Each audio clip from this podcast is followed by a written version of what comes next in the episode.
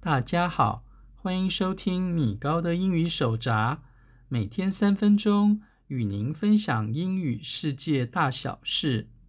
在前两周的节目中，我们介绍了英语中工作、休假及请假时常用的动词基本句型，也学习了病假、事假、年假和婚假的英语说法与句子。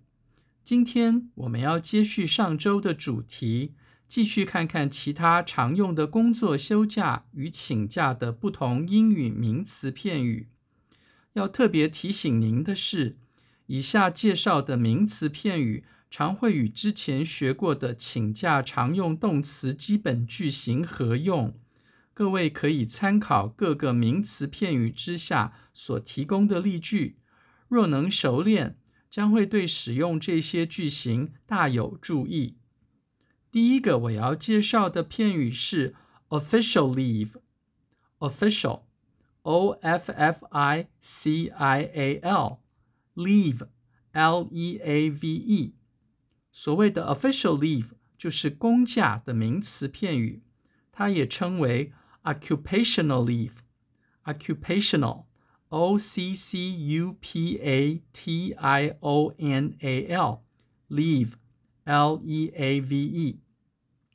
例如，在中文里，我们要说“我明天请公假，你可以帮我代班吗？”这句话时，我们的英语就可以说成 “I'm on official leave tomorrow.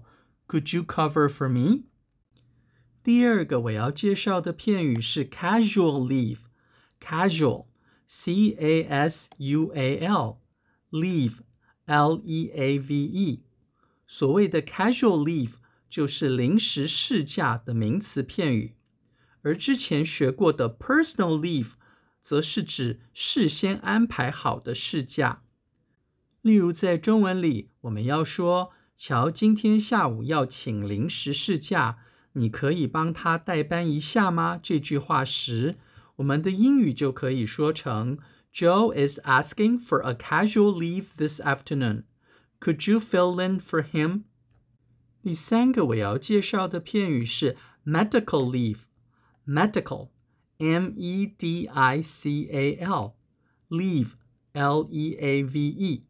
所谓的 medical leave 也是病假的名词片语，而它和我们之前学过的 sick leave 最大的不同之处在于，medical leave 常常指的是重大伤病之后要请的长期病假，而 sick leave 则常常指短期的病假，例如在中文里，我们要说凯西得了乳癌，她在手术之后必须休两个月的病假。这句话时，我们的英语就可以说成：Kathy is suffering from breast cancer.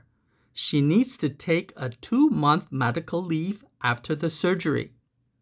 第四个我要介绍的片语是 injury leave，injury。I N J U R Y leave L E A V E，所谓的 injury leave 是工伤假的名词片语，它的正式名称是 occupational injury leave。occupational O C C U P A T I O N A L，或者叫做 work related injury leave。work related W O R K。hyphen R E L A T E D，或者叫做 work injury leave，work W O R K。